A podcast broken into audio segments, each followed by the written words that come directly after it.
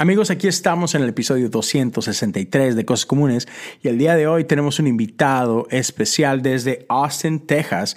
Tenemos al buen César Soto con nosotros y vamos a tener una conversación el día de hoy donde vamos a explorar el rol de la iglesia de construcción y Jesús. Así que no te vayas. Pero antes de entrar en esta conversación con César, ah, déjame dejarte saber algunas cositas. Número uno, ah, si todavía no has escuchado, hay un podcast que creé hace poquito acerca de la serie The Chosen, una serie que explora la vida de Jesús y aquellas vidas que fueron tocadas por Jesús.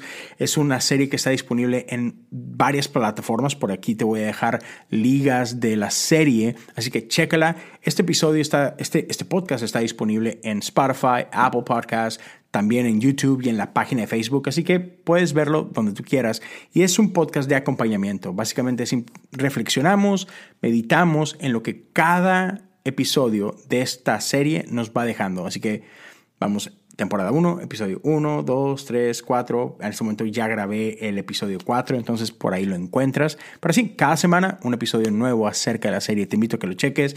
Ayúdame a regar la voz, que, otros se enteren de ello y que puedan checarlo también. Ah, te invito a patreon.com, diagonal cosas comunes. En la comunidad hemos estado hablando acerca de oración este año está dedicado a la oración, así que si tú quieres profundizar más en tu vida de oración, si tú quieres trabajar ese músculo espiritual de la práctica de la oración, de saber acerca de las diferentes expresiones de oración, diferentes prácticas, diferentes estilos de oración. Te invito a que lo cheques. Ah, está disponible para aquellos que apoyen desde 5 dólares al mes. Hay más de 14 conversaciones exclusivas. Bueno, las habrá a final del año. Ahorita ya, ya hay cuatro por ahí. Ya, ya está grabada la de marzo. Estamos a días de publicarla. Entonces te invito a checarlo. Hay conversaciones hay episodios adicionales, hay PDFs con algunos materiales. Entonces, ya, estoy, tratando de crear un, conjunto robusto de materiales que pueden ser de bendición para tu vida espiritual, para tu vida de oración. Y otra vez, disponible para quienes apoyan de 5 dólares en adelante. Entonces, te invito a que lo cheques otra vez, patreon.com diagonal cosas comunes. Creo que esos son todos los avisos de ese podcast. Oh, bueno, y tengo unas cuantas semanas aquí en mi iglesia nueva, en Revive.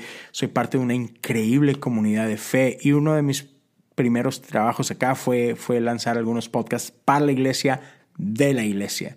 Uno de ellos es con la Biblia todo el año. Entonces, si tú quieres y, te cuesta a veces de leer tu Biblia y tener continuidad y así, ese es el propósito, es desarrollar esa disciplina de estar en la palabra de Dios. Son episodios súper cortitos, simplemente tenemos ah, lecturas diarias y una pequeña reflexión. La mayoría de los episodios duran 5 minutos, 4 minutos, 6 minutos.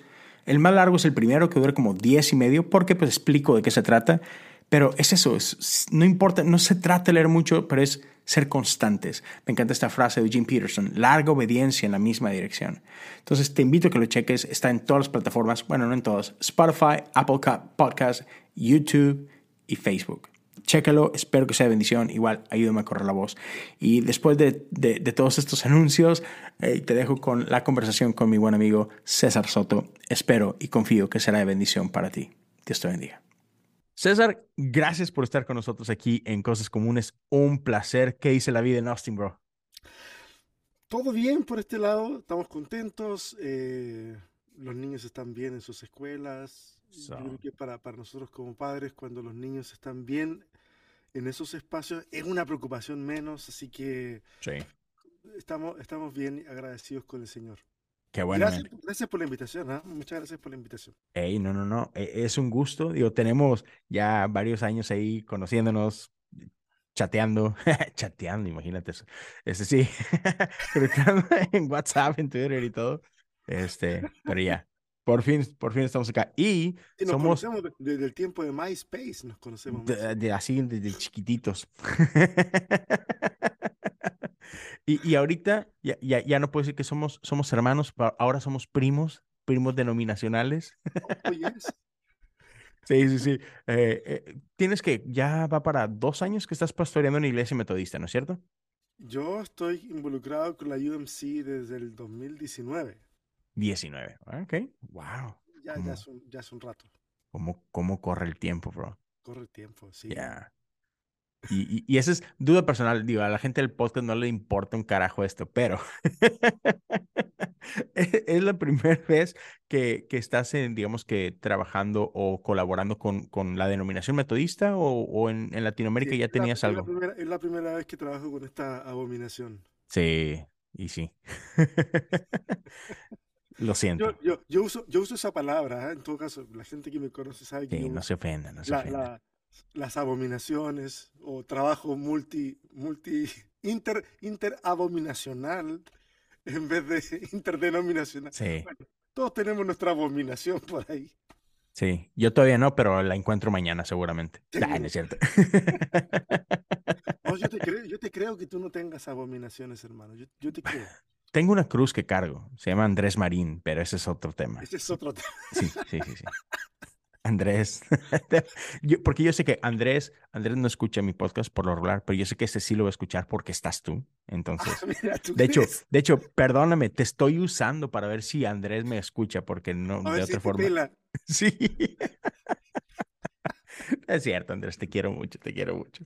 Pero mi querido César, va, mira, para, para que la gente conozca un poquito, si, si hay alguien por ahí que to- todavía no te conoce, cuéntame un poquito de ti, César Soto, el hombre, el, el cerebro, el espíritu, el artista. Ah, es cierto. La, le- la leyenda. El La leyenda viviente.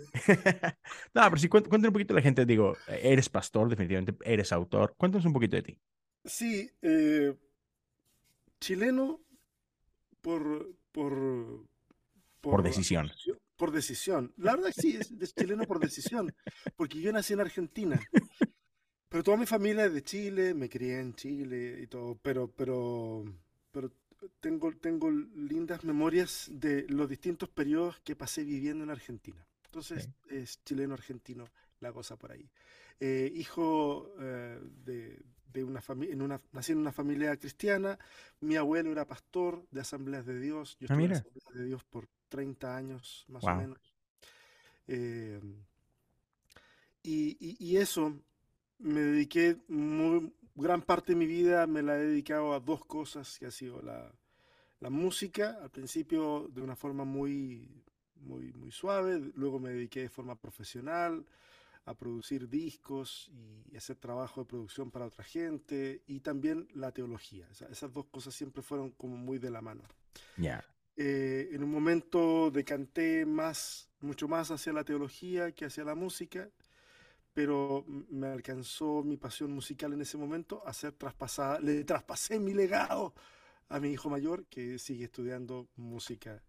Eh, y eso, y, y- y he estado siempre trabajando en, en cuestiones pastorales. Nunca me he desligado, hasta el día de hoy, nunca me he desligado de una comunidad de fe. Ya. Eh, y creo que eso me ha salvado la vida en muchos sentidos. Nice. El- el- el- creo que la comunidad es la que me ha salvado del deísmo. Mm, mm, Eh, Ok. el tra- el estar, en, estar trabajando con, con comunidades eh, me ha hecho ver el rostro de Dios eh, reflejado en la vida de las personas. Nice. entonces yo siempre digo, el pastor siempre le gana al teólogo, siempre. Sí.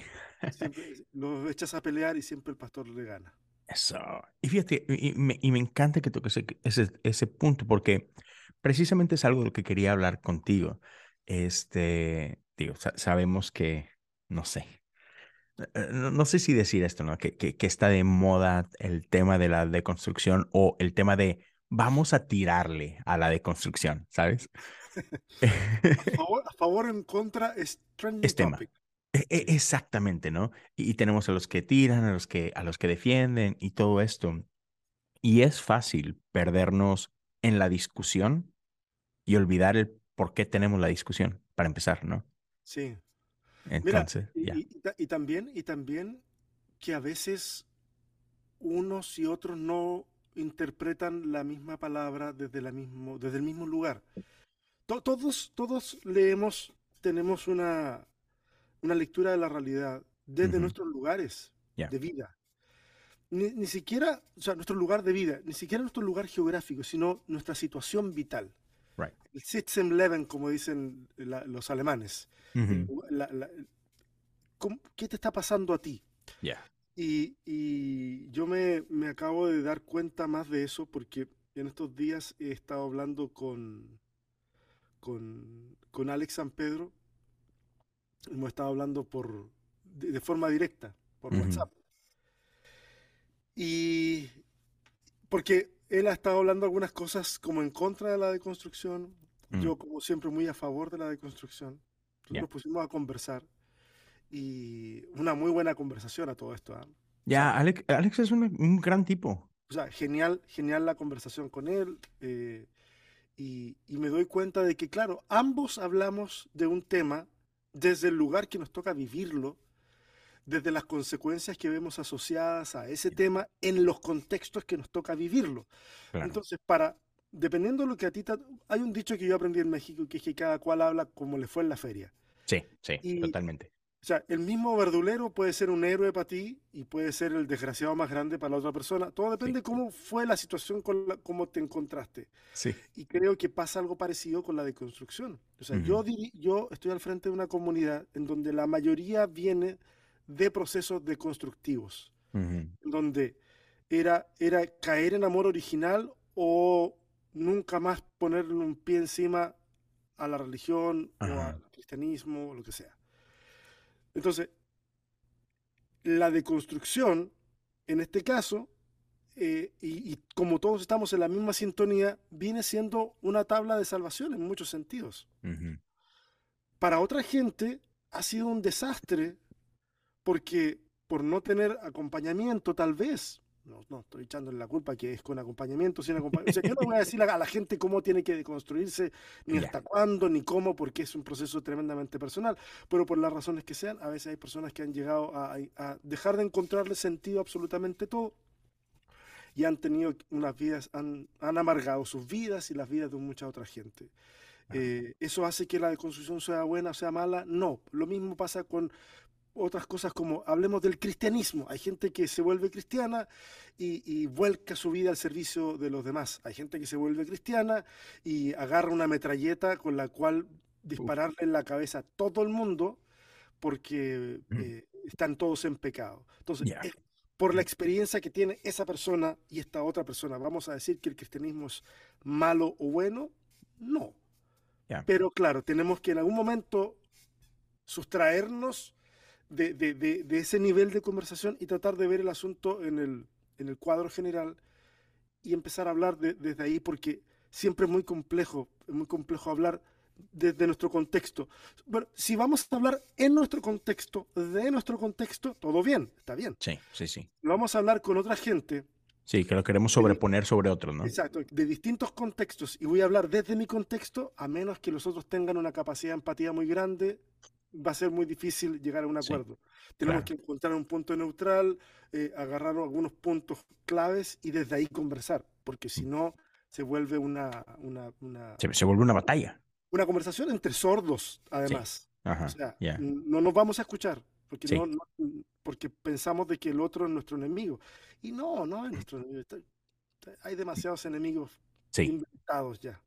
Claro, y, y me encanta que, que toquemos esa, esa parte porque creo que hay, y es importante como que romper ese mito de que deconstrucción o gente pasando por la deconstrucción es gente que odia a la iglesia, que, que ve a la iglesia como enemigo, que odia a Dios y es que a lo mejor sí hay algunos que están pasando por eso y, y está bien, pero tampoco podemos generalizar y, y pensar que a ah, gente que está, por ejemplo, tenemos algunos amigos en común por acá a nuestro querido amigo Teo Cotidiana, Tomás, y, Abner de, de Cancionero Cristiano. Ahí, yo veo, porque veo las interacciones en, social media y, y, la gente los tacha de, de gente que odia la iglesia y que quiere destruir la iglesia. Y yo los conozco. Y son gente que aman profundamente la iglesia, aman el evangelio y al contrario, o sea, desde su, desde su trinchera lo que ellos quieren es, es poder bendecir. Eh, eh, ellos lo que quieren es, es un evangelio más saludable. Entonces, ya. Sí, sí, sí. Eso, eso pasa constantemente. Y, y no sé, mira, creo, creo que a veces hacen falta esas voces radicales mm. en algunas áreas. Digo, uno en lo pastoral, a veces uno tiende a jugar mucho al, al equilibrio. Sí.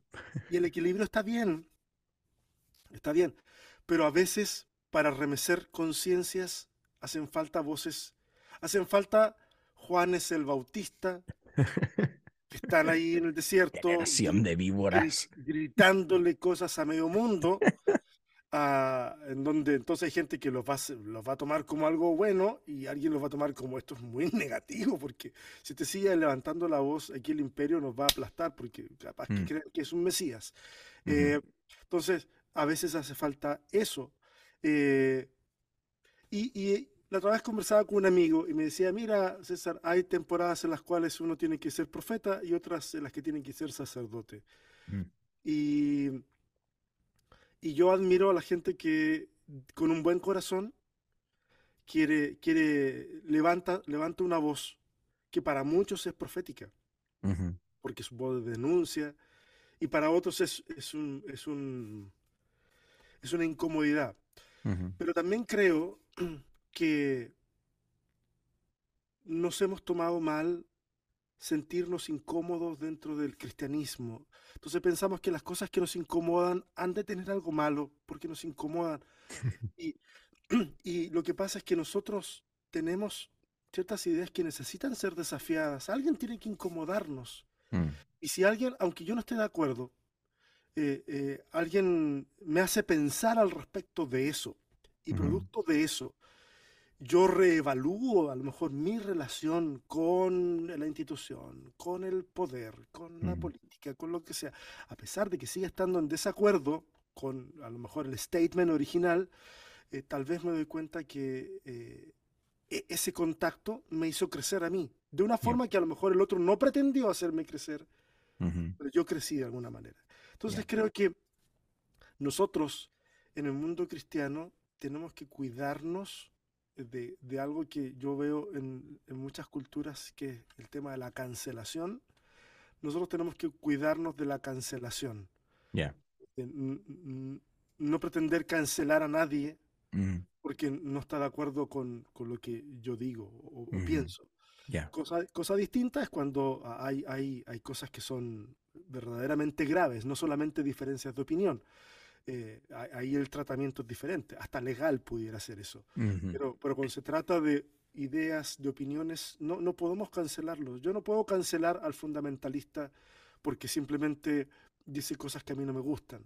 No mm. puedo, no, no, no, prefiero dejar de escucharlo y seguir hablando de esto otro, para seguir proponiendo. Hay momentos en los que a lo mejor eh, nuestros caminos se, se, van a cruzar y yo voy a tener que forzosamente enfrentarme. y habrá que ver si esa es una batalla que quiero tener y si la mm. quiero tener, darla de la mejor manera, de manera tal que yo no atropelle dignidades simplemente por gratis. Gran punto. Y, y, y, habrá momentos en los cuales yo diré, eh, no vale la pena. O sea, a mí me mandan videos todo el tiempo, me dicen, oye, ¿qué opinas de esto? Eh, yo, yo, y yo la mayoría del tiempo le digo, ¿sabes qué? Ni lo voy a ver. O sea, gracias por mandarme este video, pero no lo voy a ver. Sí, no, es como que no, no, es el mejor uso de mi tiempo y mi energía y mi pasión y mi todo. Yo le digo, de verdad aprecio, de verdad aprecio mucho tu, tu buena intención, lo que tú quieres y, y, que, y, que, quieras mi opinión al respecto, pero mira, estoy viendo que me tengo que tragar una hora y media, no voy a usar una hora y media en eso. Ni a 2X, o sea, no. No, no, no, no, no, no, lo voy a hacer. Tengo, tengo libros que leer, clases que preparar, sermones que grabar, tengo eh, podcast que, que, tengo que estoy trabajando en la siguiente temporada. No, no tengo tiempo para, para darte mi opinión. Y si la quieres a priori, yo te puedo decir lo, todo lo que yo pienso de esa persona. pero, pero si quieres mi opinión sobre ese que está diciendo, no tengo tiempo. Así que eh, gracias, de verdad, gracias, pero no. Sí, y, y, sobre todo porque, digo, ah, tomándome nada más de eso último que dijiste, a veces la gente nada más quiere quiere permiso para odiar algo, ¿no? Es digo que haz lo que quieras, ¿no? no, necesitas mi permiso para eso. Sí, a veces la gente quiere permiso y a veces la gente quiere, a veces la gente tira trampas. Mm. O sea, yo la otra vez escribí y decía que hay solicitudes de amistad que son, son permisos para instalar cámaras de vigilancia. Hay gente, hay gente que hace hay gente que sigue gente para puro ver cómo seguir odiando a esa gente. Ah, sí, y, o para, o para buscar, o sea, y si es alguien más cercano para ver a quién está siguiendo, qué está diciendo, qué está hablando, qué pasa. Son cámaras de vigilancia y, y, a veces, yo acepto de que a veces uno, uno, uno deja algunos, yo tengo algunas cámaras de vigilancia también, ¿ah? No las reviso muy seguido, pero a veces me... Pero ahí están. ahí están, por si acaso, para, para saber qué, qué está pasando en esta otra geografía del mundo cristiano, de la mm. cristianidad. Pero trato de, de, ir, echar un ojo y, a veces digo, siguen en lo mismo y vuelvo a lo mío, ¿me entiendes? trato de no quedarme pegado porque... Y es una decisión personal, ¿ah? Eh, sí. Eh, porque tengo, porque tengo comunidad, una comunidad que atender, porque tengo eh, el tema de las clases y todo, entonces no me, da, no, no me da tiempo para poder hacer eso, pero ojalá que podamos de la forma en que nos involucremos en, esto, ojalá que lo podamos hacer desde, un corazón eh, sano, en el sentido de que sin, sin, sin ir llenándolo de amargura o sin ir llenándolo de rencor. O sea, yo creo que es posible ser un buen crítico y un buen opositor de cosas sin llenar el corazón de amargura. Eh, entonces yo, por ejemplo, eh, que ya que hablaste tú de, de Abner y de, de Tomás, eh, son un, para, para, para, para, para mí son, son dos Winnie Pooh.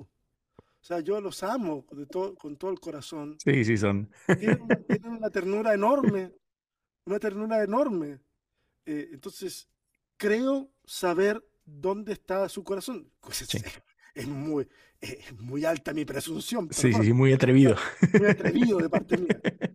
pero hasta donde yo alcanzo a ver, hay un corazón que quiere, que quiere lo mejor para la iglesia. Eh, y, yo por eso, yo por eso siempre eh, trato de apoyarles en lo que más puedo, porque entiendo de dónde viene. Sí. Sí, no, totalmente. Y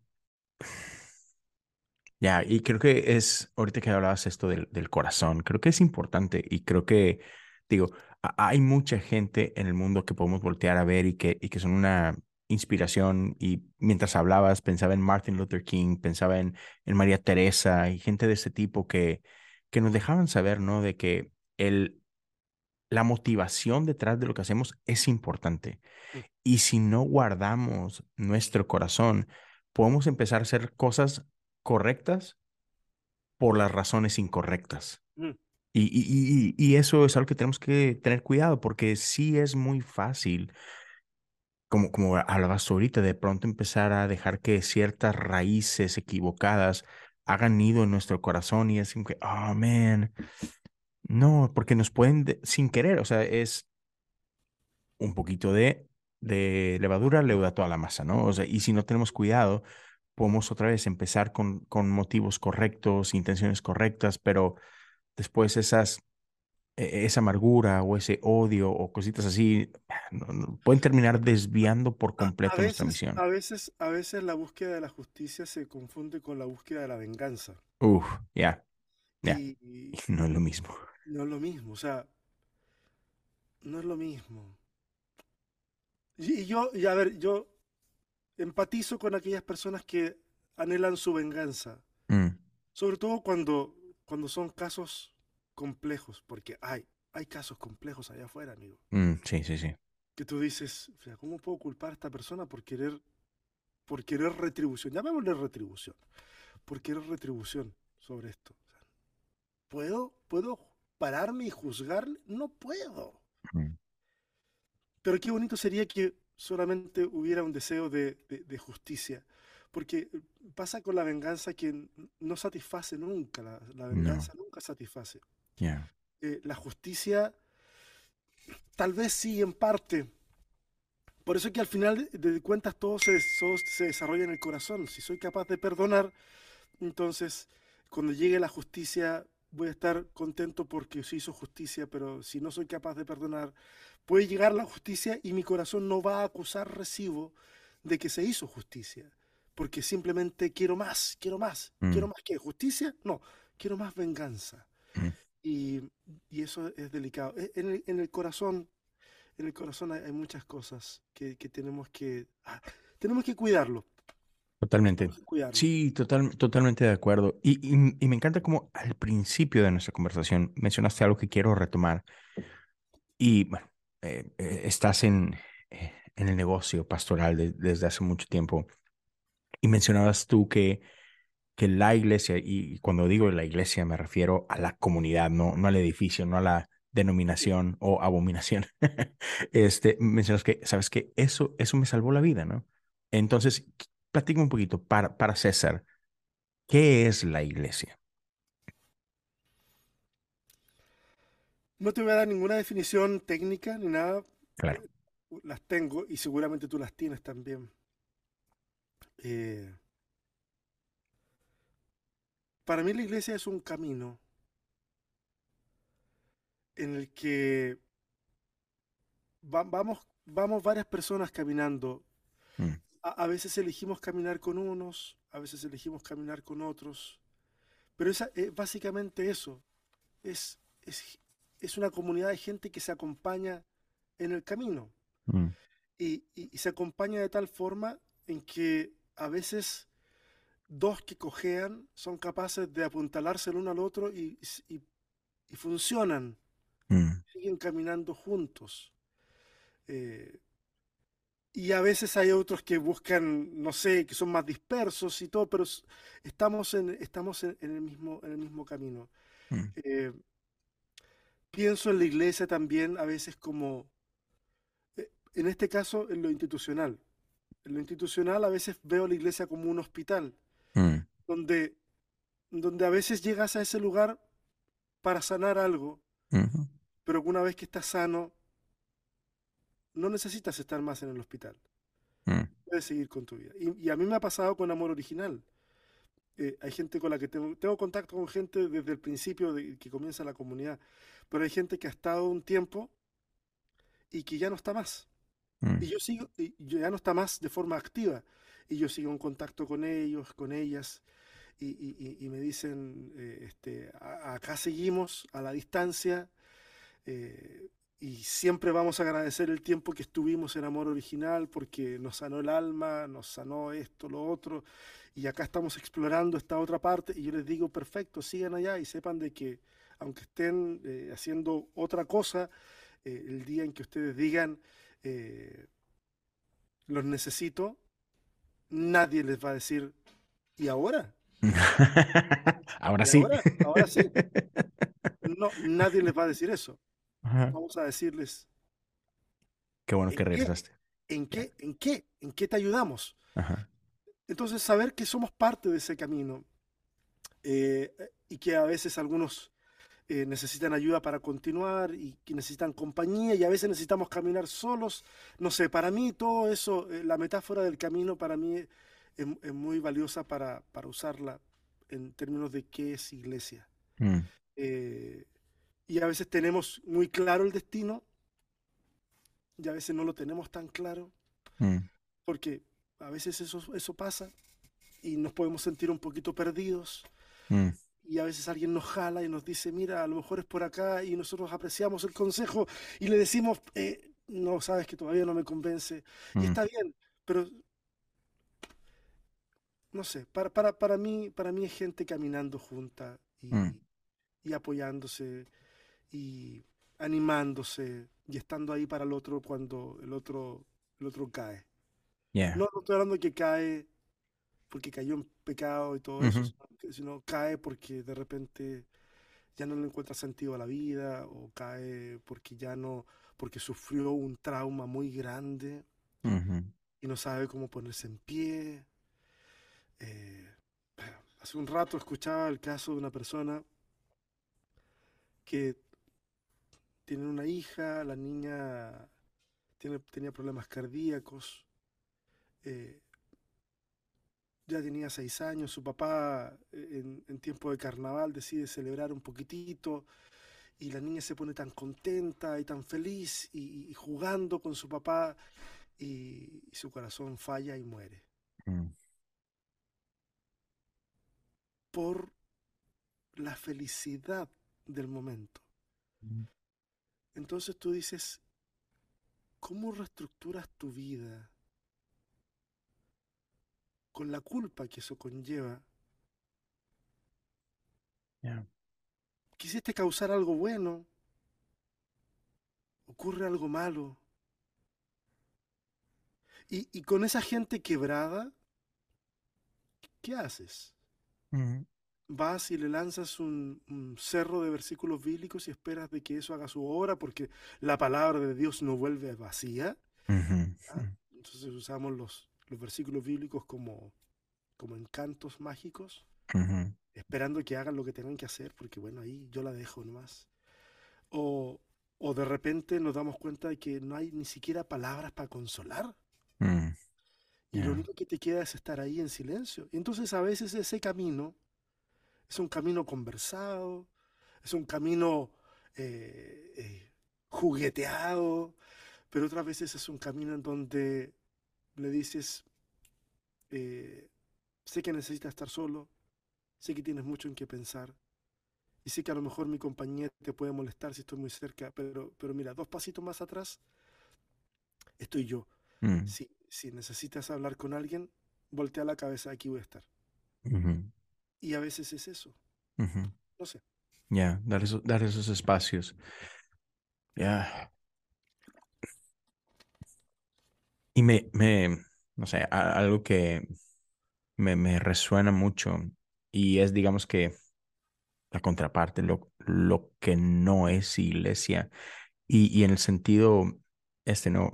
Hablabas hace ratito de, de estos, esas cámaras de vigilancia que, que a veces tenemos o, o, cómo vamos por la vida con esto, ¿no?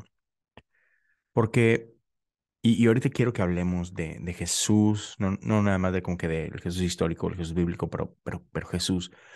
Pero algo que me llama mucho la atención de, de la vida de Jesús es cómo este, vemos a un Jesús en, la narrativa bíblica que, que, camina muy cerca de algunos, ah, que hay mucha compasión en algunos, y, hay, y hay otro grupito, que ahorita, ahorita decimos un nombre, pero este grupito al que Jesús les daba duro. Jesús era así como que, like, oh, wow, este, sí, sí, se les, se les fue fuerte, ¿no? Y lo que me llama la atención, estos, estos fariseos, estos, estos hombres religiosos de su momento, siento que Jesús les daba duro. Y me acuerdo que mi, mi, pastor anterior me, me decía esta frase, dice, Jesús era sido duro con ellos porque era el grupo de gente que se supone debería saber mejor. Ah, eh, eh, es la gente con que, espérame, eh, tú eres el que dices y, tu posición es el de que tú eres el que conoces el corazón de Dios, tú eres el, que conoce la ley, se, sabes, te la sabe el derecho, al revés, y es, eso es tu vida, te la pasas meditando en ella, enseñando en ella.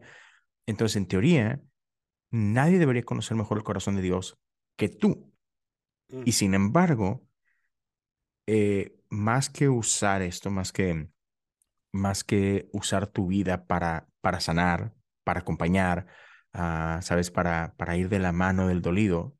Tú, tú eres el que estás trayendo más dolor, más culpa, más esto, y Jesús es como que no, ¿verdad? Y, y creo que eso, eso no ha terminado. O sea, creo que eso lo seguimos viendo en nuestro día y me llama mucho la atención. Y no sé si esta es una pregunta que a lo mejor más filosófica en naturaleza, pero porque creo que seguimos muy tribalizados en nuestra actualidad. Ah, tenemos estos campamentos y yo no sé por qué a los cristianos nos encanta pelearnos con los otros. ¿Sabes? Siempre es este, es los míos y los otros. Y nos encanta pelear y nos encanta apuntar y como, como dices tú, me mandan videos de que, ¿qué piensas de este? Y dicen que, ¿por qué tengo que pensar algo de este? ¿no? Entonces, por un momento, uh, démonos permiso así como que de trata, y no es como que tengamos la respuesta, pero ¿qué hay, qué hay en nuestro corazón que nos que nos hace hacer esto?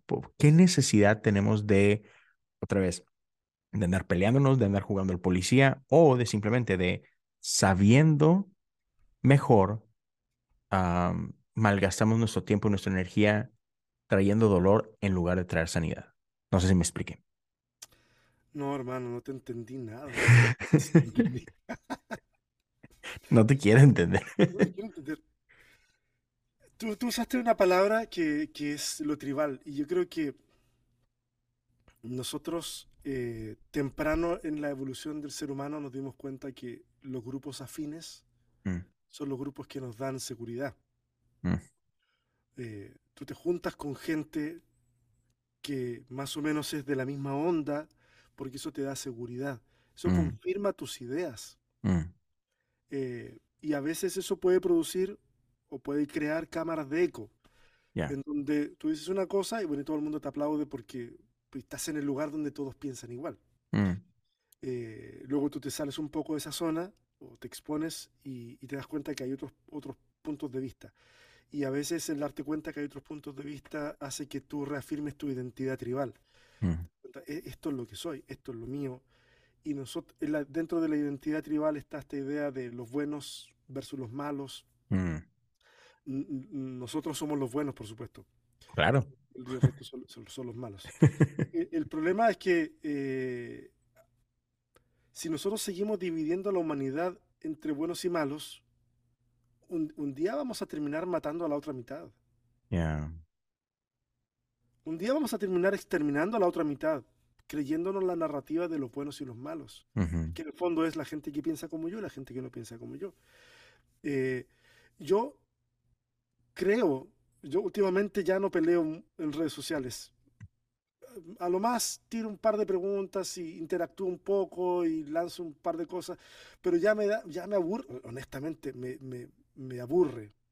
Pero no fui siempre así. yo, tuve, mis años locos. Provocador. Donde tiraba cosas y podía estar hasta las tantas respondiendo y respondiendo y respondiendo. Eh, pero ya no.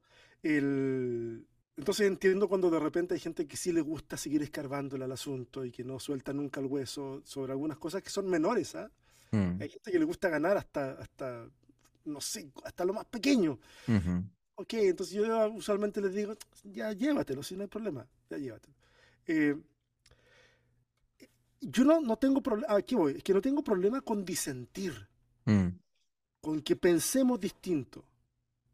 O sea, Leo piensa una cosa, yo pienso otra cosa diferente. Yo no tengo problema con decírtelo a la cara y trabajar los argumentos y, a lo mejor decir, no, no estoy de acuerdo, esto es así, esto es acá, y tú me dices, no, esto es aquí.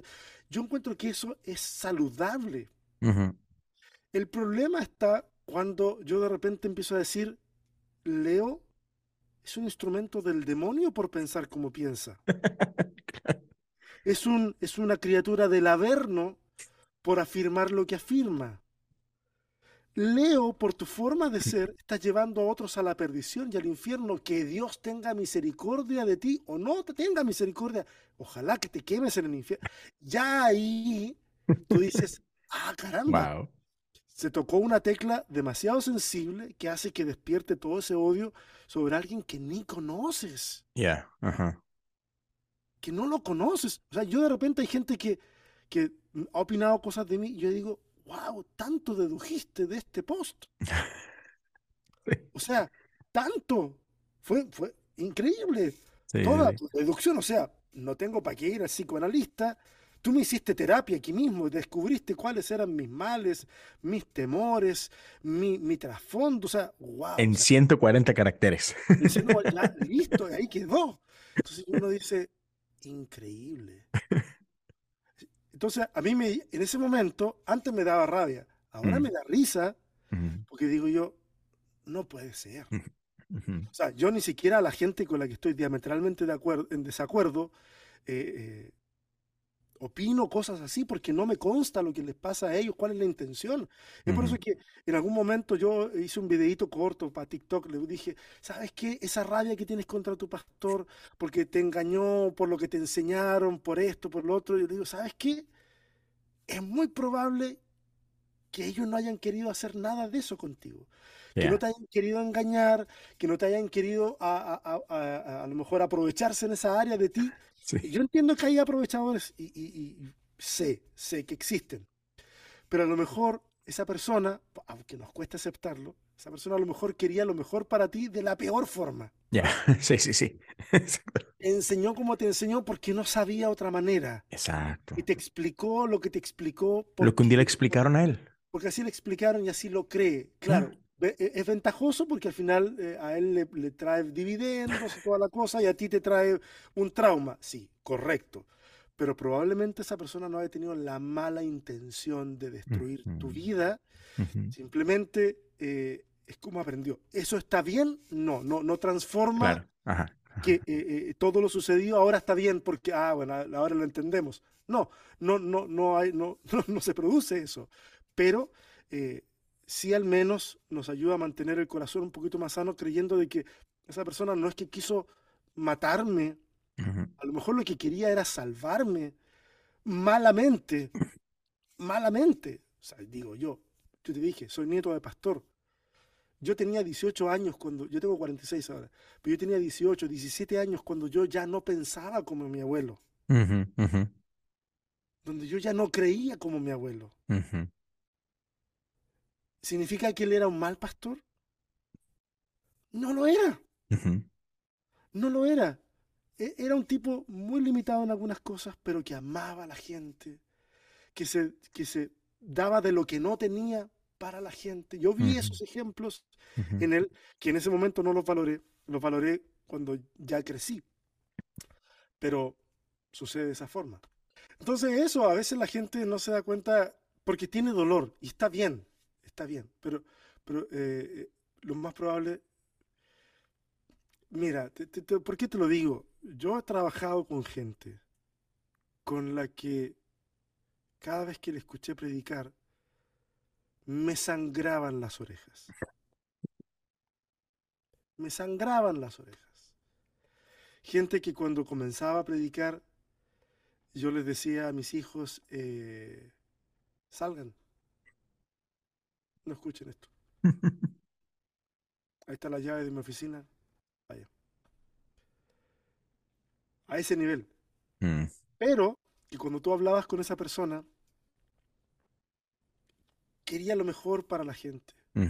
Amaba a Dios con todo el corazón. Entonces es muy difícil odiar a ese tipo de gente. Yo quisiera que gente que enseña mal sea una pésima persona, porque así es más fácil odiarlo. Entonces yo no podía odiar a esa gente. Y, me cuesta mucho entonces pensar de que hay una, una mala intención ahí. Ahora, ¿hay gente que, que ha tenido mala intención y que ha hecho las cosas mal? Sí. Y esa gente, esa gente cuando es confrontada y se da cuenta de que es así, esa gente debiera dejar de defenderse y decir, ¿saben qué? La regué. Mm tengo que cambiar esto, hay que cambiar esto otro. Y perdón a la gente que a lo mejor durante este tiempo le hice daño. Entiendo si ustedes quieran no seguir conmigo, y, pero los necesito ustedes para llevar esto adelante. Y creo que esos gestos de, de, de transparencia y honestidad son muy escasos. Sí. Muy escasos. Y no sé, fíjate qué tanto ahí, porque creo que eso es súper necesario. Y podemos, no vamos a quedar en el juego, pero podríamos así como que señalar ciertos casos puntuales, pero híjole, también de repente me, me quedo pensando cuánta gente no tiene miedo de hacer eso porque hay muy poca gracia del otro lado. Ah, y, y, eso es algo que de repente me... Y, y, no es excusa, no, no, no, no pretendo hacer eso. Perdón si suena así. Pero creo que también como iglesia, como, como, discípulos, tenemos que aprender a extender gracia a, a, los que caen, no nada más al, como dices tú, ah, sí, a ese pecador sucio, no, también a los de arriba, a los, a los líderes, a los que se supone que deben de ser mejor. Cuando hay ese reconocimiento de que, uff. Pero, fíjate, una cosa, Leo, yo me pregunto, eh, no soy mucho de, decir, ah, hay leyes espirituales como la ley de la siembra y la cosecha, porque a veces uno siembra cosas buenas y terminas cosechando mugre, ¿para qué estamos con cosas? A veces no es tan recíproca la cosa.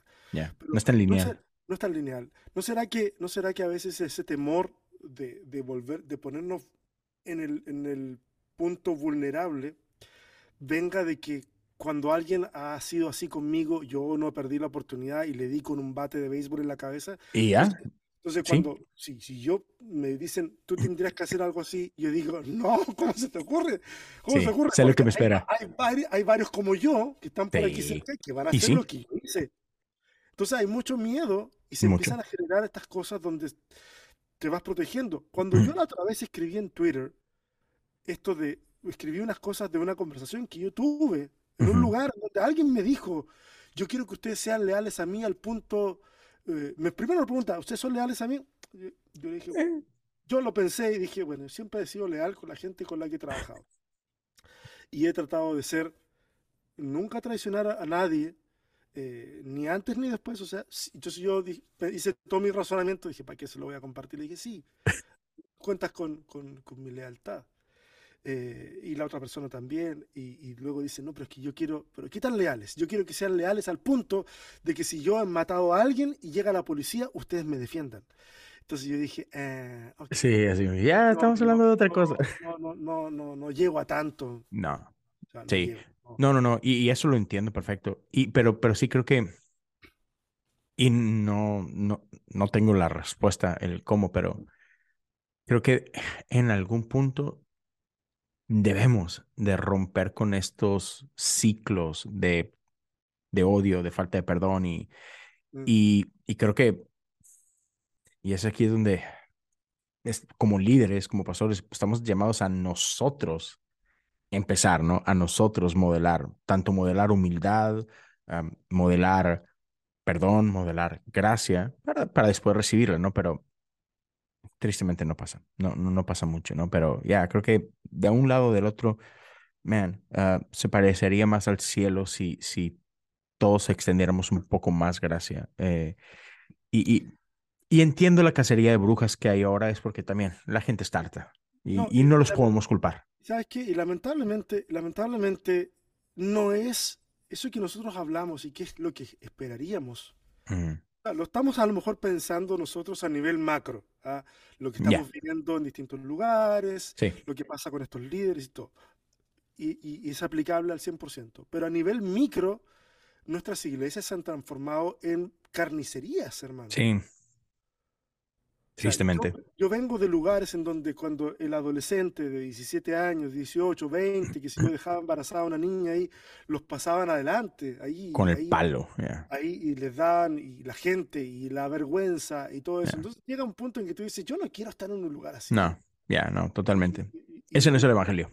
Y mucha gente empezó a, a decir, acuñar la frase, claro, el ejército de Dios es el único ejército que, a sus heridos los deja morir en el camino. Y lo decían con justa razón, porque eso es lo que veían. Sí.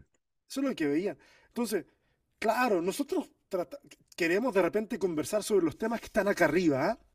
lo popular, ¿qué piensas tú de tal lugar, de lo que pasa en tal iglesia? ¿Qué, qué, te parece lo que pasa en tal avivamiento? ¿Qué, qué, te, ¿Qué te pasa con con lo que ocurrió en tal convención, en esto, lo otro. Pero, oye, está bien, hablemos del tema. Y si tú tienes tiempo para involucrarte en eso, adelante, no te voy a detener. Pero yo que soy pastor de iglesia local, debo pensar, bueno, ¿y qué pasa aquí? Ya. No, en largo, aquí en corto. Sí. Entonces el otro día, por ejemplo, conversábamos con un amigo eh, que es pastor en México y y hablamos acerca de los abusos en, en la Southern Baptist Convention. SBC. SBC, no me acordaba cómo era. Eh, y todo ese, ese mugrerío que había ahí. Y otros mugreríos que se han destapado por todos lados. Sí. Y de repente uno piensa, oh, es solamente de corporaciones grandes. y, y, él me decía, amigo, aquí, no voy a dar detalles porque si no se va a ubicar. Sí, sí, sí, acá me dice, aquí en, en, este lugar, en esta denominación, con esta gente, nosotros tenemos un pastor que es violador, me dijo. Y la denominación no ha hecho nada al respecto. Y se sabe. Y se sabe. se sabe porque cuando después de un tiempo tú desvinculas a esa persona del cargo, es porque sabes. pero, pero nosotros no podemos ser tan caraduras como en algún momento lo fue el Vaticano, que a sus violadores los castigó a una vida de oración. ¿Y las consecuencias civiles dónde están? Mm, Entonces, mi amigo está enojadísimo porque dice, tienen las pruebas, tienen los testigos y nadie hace la denuncia. Dice que, me imagino yo, porque lo he escuchado en otras ocasiones, no en esta en particular, pero en otras ocasiones, dice que para la, eh, eh, no manchar el nombre del Evangelio. Claro. Yo, digo, ¿no es exactamente lo contrario? No denunciar, seguir escondiendo, no, no, no produce exactamente el efecto inverso al que yo quiero conseguir. Entonces uno tiene que a veces dar la cara.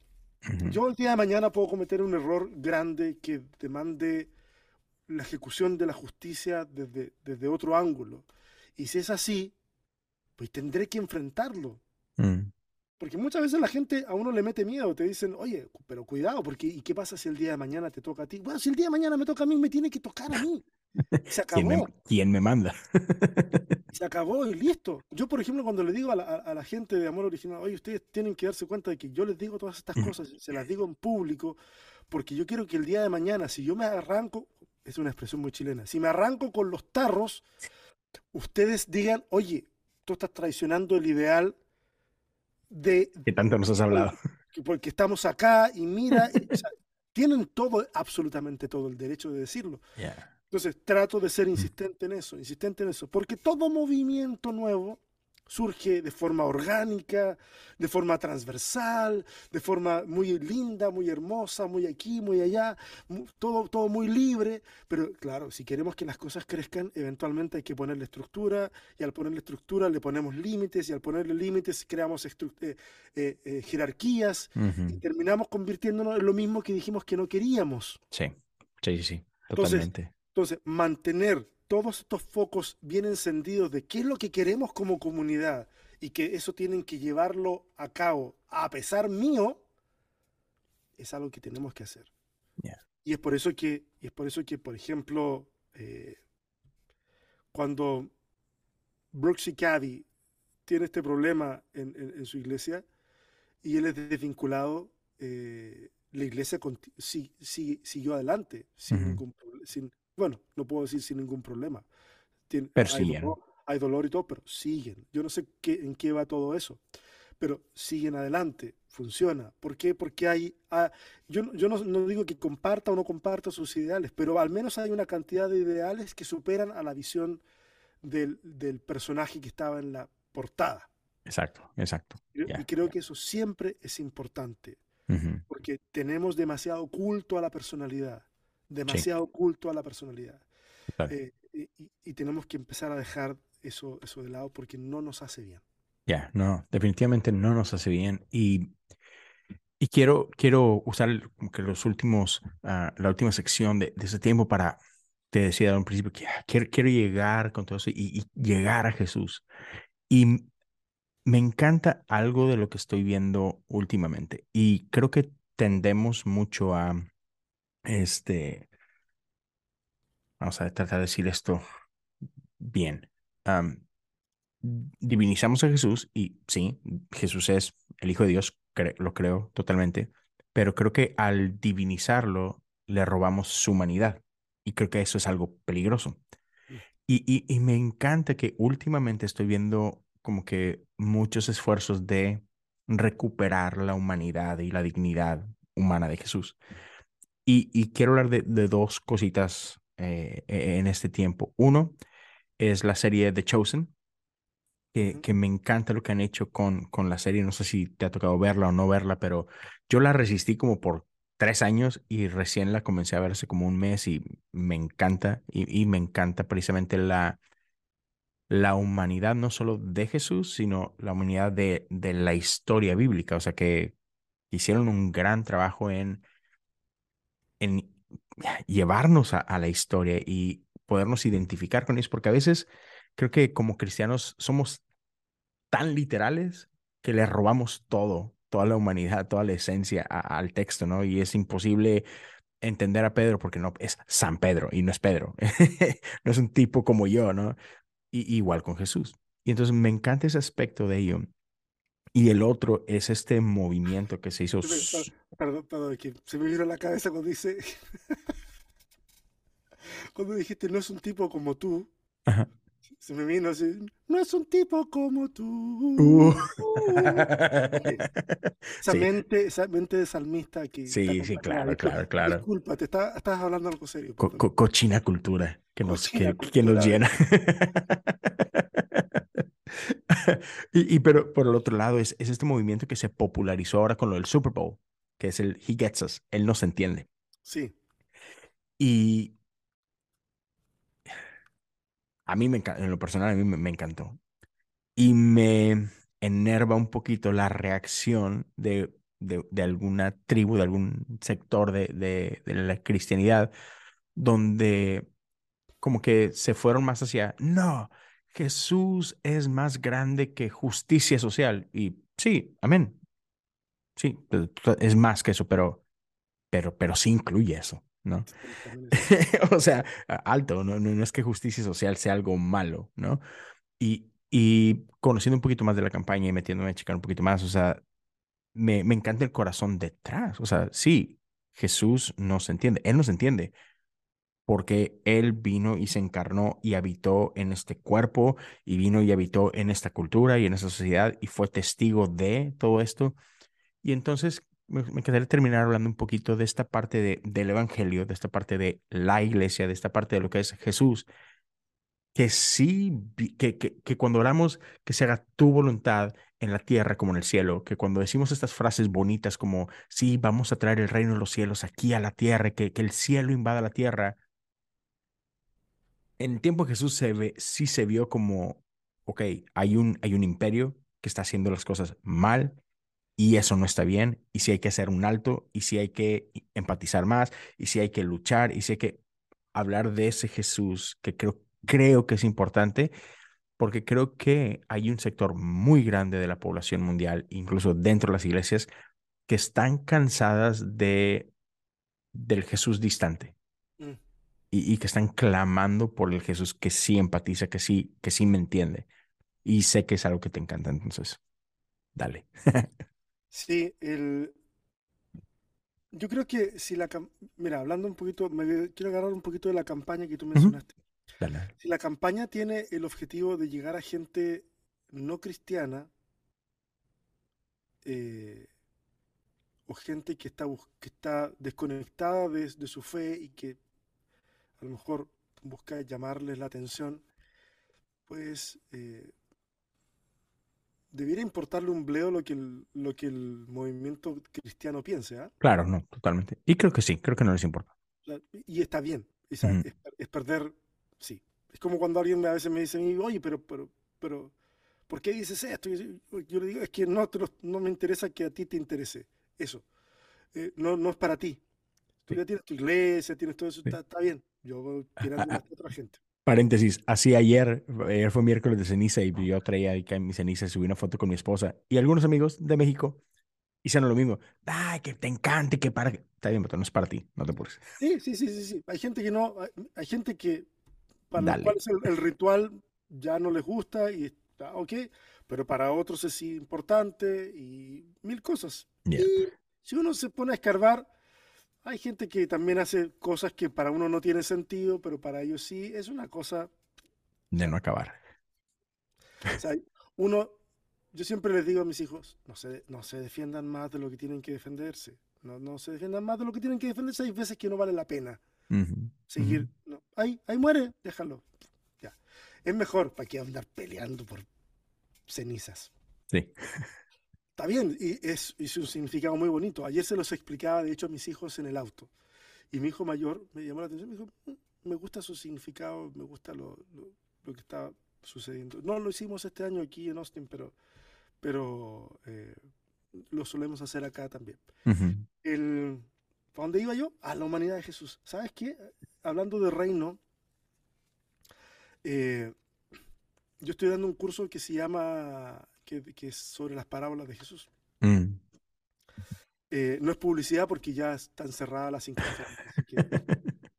no es publicidad. Pero yo hago una clase ahí que se llama Escatón y Apocalíptica, en la clase número uno, para introducir el tema de las parábolas. Y en, en ese tema hablo acerca de qué es lo que era el escatón para la gente de ese tiempo. Y nosotros a veces pensamos que el escatón tiene que ver con el final de la, del mundo, del, del, planeta, y se va a acabar todo.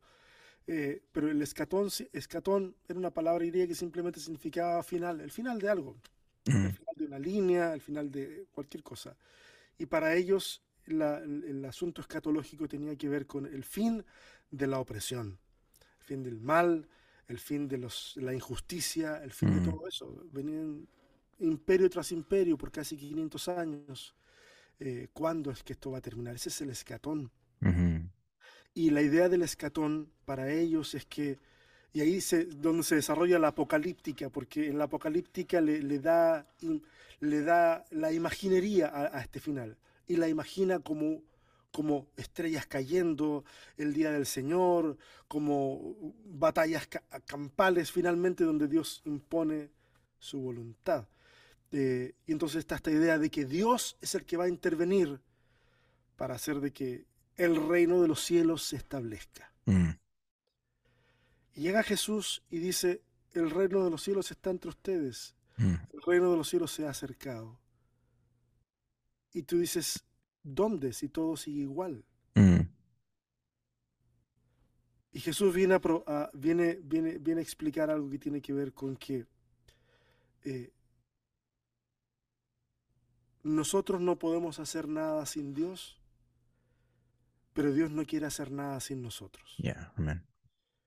Si vamos a si vamos a hablar del reino de los cielos, ese reino lo tenemos que construir tú y yo. Mm. Aquí. Y las parábolas comienzan a, hablar acerca de eso. No, no acerca del más allá, sino del más acá, aquí. Mm, ¿Cómo es que tenemos que construir esto aquí? ¿Cómo es que tenemos que vivir esto aquí? ¿Cómo es que la transformación se produce aquí? Con el trabajo de la iglesia, de Cristo, de aquellos que hemos abrazado el mensaje del Evangelio. ¿Cómo es que, cómo es que ese deseo que dices tú del cielo, de que el cielo baje a la tierra, se transforme en una realidad dentro, por lo menos aquí, En, este, en este pequeño microcosmos que somos nosotros. Eh, y ese es un gran desafío un gran desafío. Y, y, Jesús propone esa transformación con las herramientas que nosotros tenemos. No con herramientas que vienen del espacio, sino con las herramientas que tenemos nosotros. Y, y ese es el superpoder que se nos ha dado a nosotros, el poder de amar. Amar como Él nos ama, perdonar como Él perdona, abrazar como Él abraza, ese es un superpoder porque hoy día estamos tan embebidos en una cultura egoísta que cualquier cosa que me saque de mí mismo y centre su atención en el resto es una cosa rarísima. Eh, un amigo una vez me decía, la gente piensa de que un milagro es cuando Dios hace lo que ellos piden. Yo creo que un milagro es cuando la gente hace lo que Dios les pide. Y creo que estamos en necesidad de ese tipo de milagros. No, no, tanto el milagro del que se levanta en una silla de ruedas y camina después de 30 años. Fantástico si eso ocurre. Pero el milagro de salir nosotros de nuestro egoísmo y verdaderamente hacer el intento de vivir el Evangelio, eso va a ser un milagro. no, va, no va a eliminar todas las discrepancias que podamos tener, pero cuando llegue el momento eh, de, sopesar una, las discrepancias versus el amor que tenemos el uno por el otro, el amor siempre va a ganar. Y creo que ese es el superpoder que tenemos nosotros como iglesia y que tenemos que ejercer.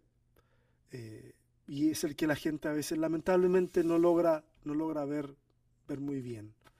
Y tenemos que por eso tratar de, de endulzar un poquito a veces algunas algunas grandes discrepancias para que de, fondo al menos alcance a visualizar de que eh, eh, el, amor está ahí. Yo insisto, hay, causas que son, que son muy complejas y que son muy difíciles y que uno no va a andar explicando las motivaciones que uno tiene a todo el mundo. Pero, pero en, el, en las causas que son mucho más cotidianas, mucho más del día a día, por favor, que, que, que se alcance a ver en nosotros que lo que nos motiva es el amor. Ya, me, me, encanta y creo que es una, una gran manera de terminar eh, el, día de hoy con esa parte de que eh, si, si, nos quedamos en el mundo de las ideas, en el mundo de la teoría, en el mundo de, de, de la teología nada más en el contexto de, otra vez, de ideas, ya, nos podemos pelear toda la vida y jamás vamos a estar de acuerdo, ¿no? Digo, hay grandes pensadores, han discrepado por dos mil años y no nos ponemos de acuerdo y ahí está. Pero como decías tú ahorita, si nos olvidamos un poquito de, que si estoy en lo correcto, quién está bien, quién está mal, y nos olvidamos de las ideas y, podemos de estar de acuerdo en que, ¿sabes qué? Creo que nunca vamos a terminar de entender a Dios. Es más grande de lo que puedo discernir y, amarrar y todo eso. Sí, entonces, si me dejo de pelear por eso y me vengo aquí, como dices tú, de lo macro a lo micro, a mi comunidad, a mi espacio, y entiendo que simplemente estoy llamado a amar. Punto. O sea, mi, mi jale no es enseña bien o enseña mal o que sino simplemente fue amar a Dios con todo tu corazón, con toda tu alma, con toda tu mente. Ama a tu prójimo como a ti mismo. En eso se resume la ley y los profetas. Mm. Ahí está. Ama. Ahí está. Amamos. La invitación es ama como Dios ama. Ama a quienes Dios ama. Ya de, lo demás, déjaselo al Espíritu, déjaselo a Dios. Ahí está. Y, y, y, y creo que Ah, nada más con eso tenemos una gran tarea por delante, porque falta mucho de amar mejor. Entonces, César, gracias, vato. Gracias por, por platicar con nosotros. Gracias por este, compartirnos tu corazón, eh, tu mente, este, y, todo esto lindo que, que, hay detrás. Y espero que después podamos echarnos otra, otra, otra. Sí, totalmente, amigos. Yo, mm. yo, tengo, yo no tengo ningún problema y sé que hoy día estamos corriendo y todo. sí. Démosle. Ya está. Que no te regañe tu pastor, porque si no te va a quitar la bendición, hermano. Ya sé, sí, me quita la herencia. La doble, la doble porción. La doble porción. Pues César, muchas gracias. Gente, corran, eh, sigan a César eh, en Twitter, en Instagram. Y sí, yo, yo hace poquito el año pasado tomé una de las clases de César. Sí, sí tiene, La de Prisma, este, pero fue cuál de todas. La del Nuevo Testamento. No, no, no, no, creo que fue el Antiguo Testamento. No. No parece que fue nuevo. Fue el nuevo. Sí, sí, sí, sí, sí, exacto. Y, y chavos, es, está buenísimo. Denle, aprovechen. César es, es, un, es un tipo brillante que tiene muchísimo que aportarnos. Entonces, ya, como dicen, no es comercial. Ahorita la clase está cerrada, pero cuando vean la oportunidad, denle, por favor, en serio. Se, se lo recomiendo un chorro. Y una vez más, César, gracias por estar por acá. Andrés, si sigues aquí, Qué bueno que ahora sí nos escuchaste. Andrés, te amamos. Yo de verdad los quiero mucho, ¿ah? Sí, sí, sí, sí, No, no, no, como, no como Leo. No, no, no, no. Yo de verdad te quiero, hermano. Eso es debatible. Nadie lo quiere como yo. Yo le pego porque lo quiero. Tú, le tienes amor a Apache. Sí. Pero bien, a todos, gracias por escucharnos, gracias por seguir acá.